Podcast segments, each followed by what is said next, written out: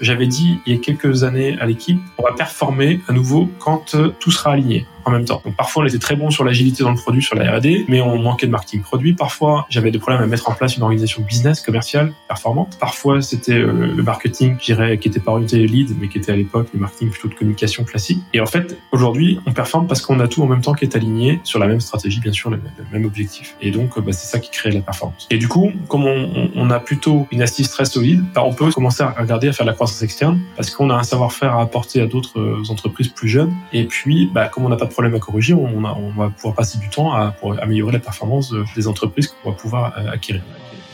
Une boîte est la somme de ses compétences et la moyenne de ses talents. Fais-la progresser et elle s'envole. Laisse-la stagner et elle s'effondre. Et la meilleure façon de s'améliorer, c'est d'écouter ceux qui sont déjà passés par là. Je suis Benoît Dubos, cofondateur de Scalesia, le copilote de croissance des startups et TPME ambitieuses. Ensemble, nous allons partir à la découverte des plus belles réussites entrepreneuriales, avec un objectif, comprendre comment créer et développer une boîte de façon saine, rapide et durable. Au programme, des réussites, des échecs, des méthodes, et surtout, des tonnes d'apprentissages à appliquer le jour même sur ton projet. Alors prépare de quoi noter, et surtout, attention à la branche.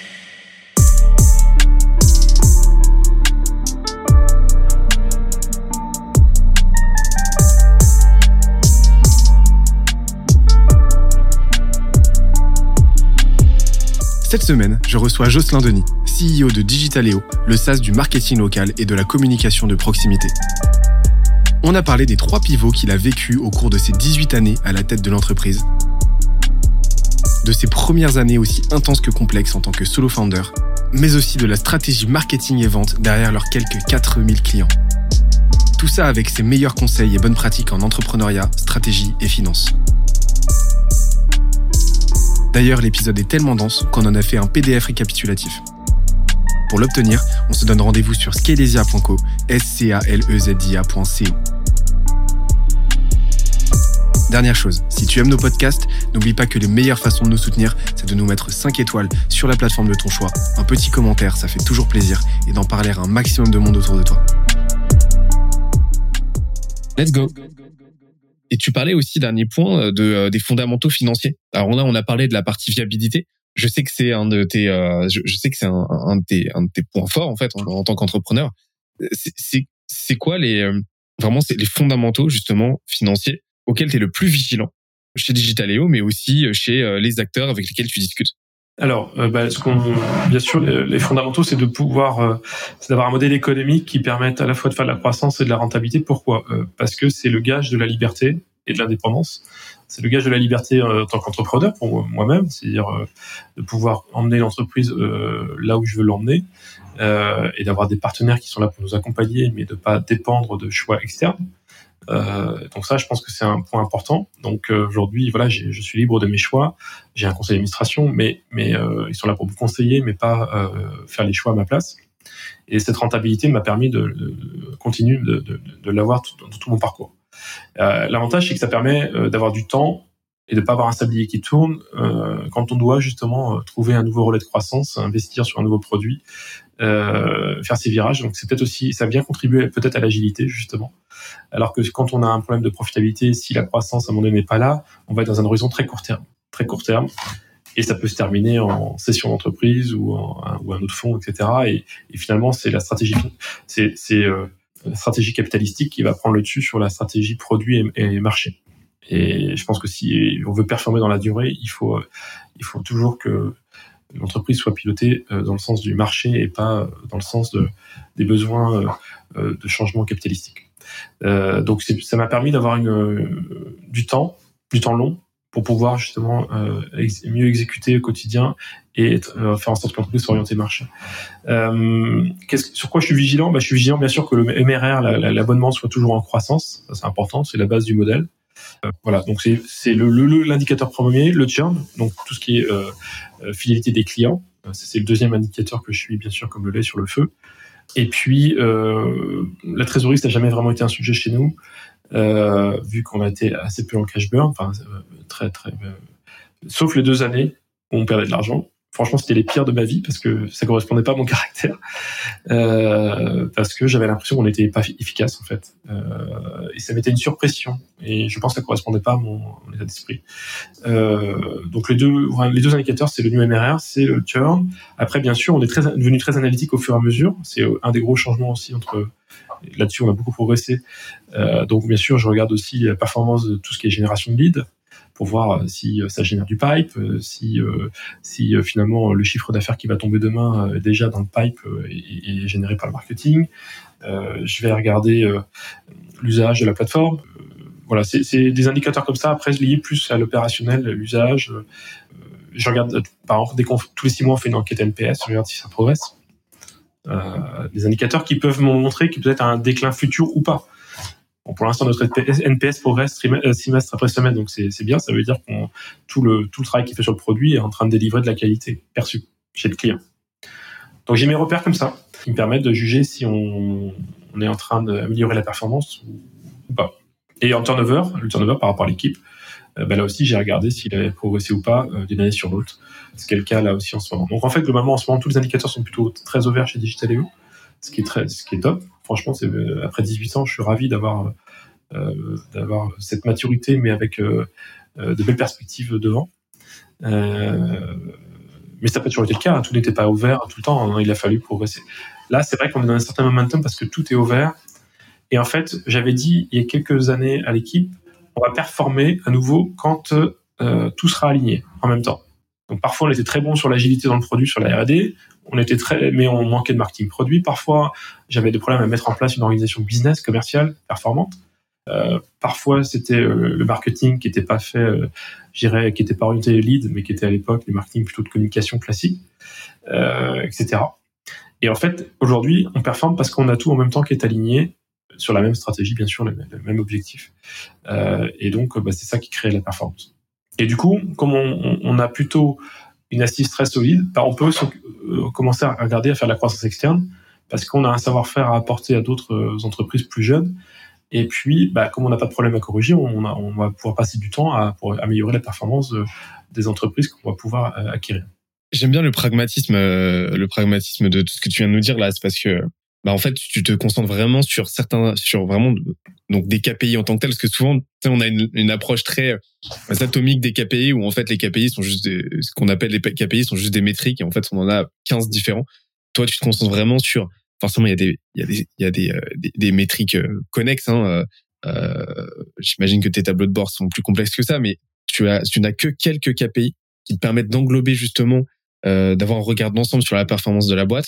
Donc ton MRR qui va englober dans son flux, hein, dans, dans, dans, ses courbes, la qualité, la pérennité de ton positionnement, donc de ton product market fit, donc tout ce qui se passe sur la partie euh, marketing, ce qui se passe aussi sur la partie euh, business, donc euh, commercial, sur la partie euh, et sur la partie euh, système en fait, bah, ton turnover qui va exprimer bah, la qualité de ta culture, la qualité de le degré d'alignement de cette culture là avec de tes équipes avec cette culture-là.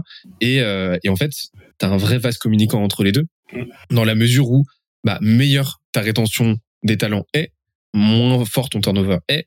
Et on sait que bah forcément un talent qui part, bah c'est un nouveau talent qu'il faut former et ça coûte beaucoup d'argent. Euh, donc euh, déjà meilleure ta rentabilité sera mécaniquement. Et en plus de ça, bah meilleur l'effet cumulé de euh, cette rétention de talent sera, ce qui fait que tu seras toujours plus performant pour euh, tu seras toujours plus performant d'un point de vue opérationnel parce que bah, les talents restent, sont toujours meilleurs d'année en année, euh, forment les autres, se forment euh, se forment mutuellement et, et ça fait que et ça fait et, ça fait que t'as voilà, tu as, une exponentielle qui se crée et qui s'entretient. quoi. Ouais, je peux, je peux donner un chiffre sur le turnover parce que ça peut donner des repères à certaines personnes. Là, euh, actuellement, on est à 9% de turnover, ce qui est, ce qui est très correct dans le marché, dans le marché de la tech.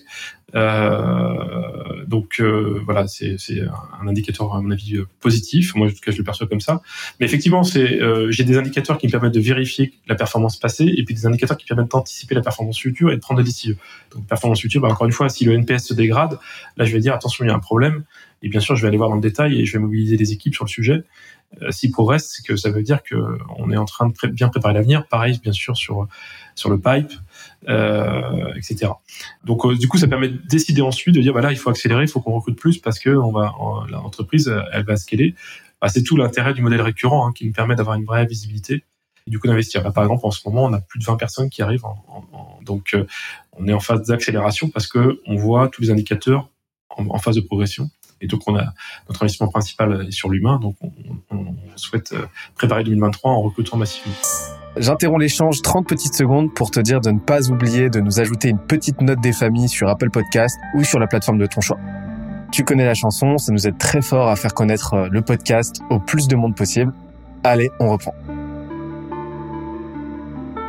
C'est quoi votre euh, votre stratégie de recrutement aujourd'hui? Euh, Votre c'est quoi votre process? Qu'est-ce que vous recherchez chez vos candidats? Comment se dessine le, votre pipe en fait, comment est-ce qu'il se structure et derrière comment est-ce que vous onboardez? Alors une de mes grandes réussites, euh, c'est d'avoir bien su déléguer le recrutement, euh, je trouve, ces, dernières années, euh, et d'être satisfait et avoir des beaux succès de, de recrutement. franchement, je prends beaucoup de plaisir et je suis très fier de l'équipe que l'on a aujourd'hui, euh, qui me paraît être dans un excellent état d'esprit. Euh, ouais, je trouve qu'on a vraiment des, des, beaux talents dans un marché qui est quand même très complexe hein, pour recruter. Euh, et aujourd'hui, c'est vrai que nos stratégies, bah, elle est euh, misée à fond sur la marque employeur. Euh, bien sûr, euh, je pense qu'on est reconnu sur notre territoire. Alors, je parle à Rennes euh, principalement, vu que le siège est à Rennes. on a besoin de développer notre notoriété nationale à Paris ou autre, mais à Rennes, on est, on est bien reconnu. je pense que ce qu'on cherche, c'est des profils qui, bah, qui vont être vraiment en phase avec les valeurs qu'ils ont définies eux-mêmes d'ailleurs hein. c'est l'équipe ça a été un grand moment d'émotion pour moi c'est l'équipe un jour m'a convoqué m'a dit écoute Jocelyn les valeurs euh, on a envie de les réinventer euh, euh, et voilà ce qu'on propose. Et ça correspondait bien justement à ce nouveau cycle avec cette, cette nouvelle personne qui est arrivée dans l'équipe. Aujourd'hui nos valeurs c'est jouer s'engager imaginer oser et grandir. Et donc en fait on cherche des personnes qui sont en phase avec ces valeurs là qui vont les faire vivre c'est sûr qu'un profil chez Digitaléo qui arriverait chez Digitaléo qui n'aime pas, euh, qui aime bien la routine et, qui euh, n'aime pas le changement, il va avoir du mal à s'adapter. Euh, on est quand même encore une fois une startup dans l'état d'esprit, euh, donc faut des profils qui soient agiles dans leur tête. Euh, moi je dis, on met beaucoup de bienveillance dans l'entreprise, mais par contre on, exige du professionnalisme en, en échange. Et puis voilà, bienveillance, professionnalisme et puis des gens qui vont oser proposer. Euh, on a le droit à l'erreur, on l'avait ancré dans nos, dans nos, aussi dans nos modes de fonctionnement. On a le droit à l'erreur. Bien sûr, on essaie de faire une seule fois l'erreur, pas deux fois la même. Euh, voilà, donc euh, dans notre stratégie de recrutement, bah, on travaille après bien sûr avec des plateformes hein, qui nous aident. Euh, euh, et, et, et, donc, euh, on est très proactif sur ces sujets-là. Ce qu'on fait, il y a un élément qui est intéressant, je trouve qui marche bien, c'est que c'est pas que le management qui choisit le candidat, c'est aussi l'équipe. Et donc, on organise toujours un entretien entre le candidat et on fait participer l'équipe euh, au choix final. Si l'équipe nous dit non, on le sent pas, on le prend pas. Euh, donc la personne, elle est euh, dans le processus de recrutement. Il y a un entretien entre le candidat et l'équipe, ses collègues, sans qu'il y ait de, de relation hiérarchique entre eux. Et ça, c'est un entretien qui est décisif, qui permet au candidat de poser des questions qu'il n'oserait peut-être pas poser à la RH ou au manager euh, sur le fonctionnement de l'entreprise, et puis euh, à, l'équipe bah, de participer au choix, et donc finalement c'est une préintégration.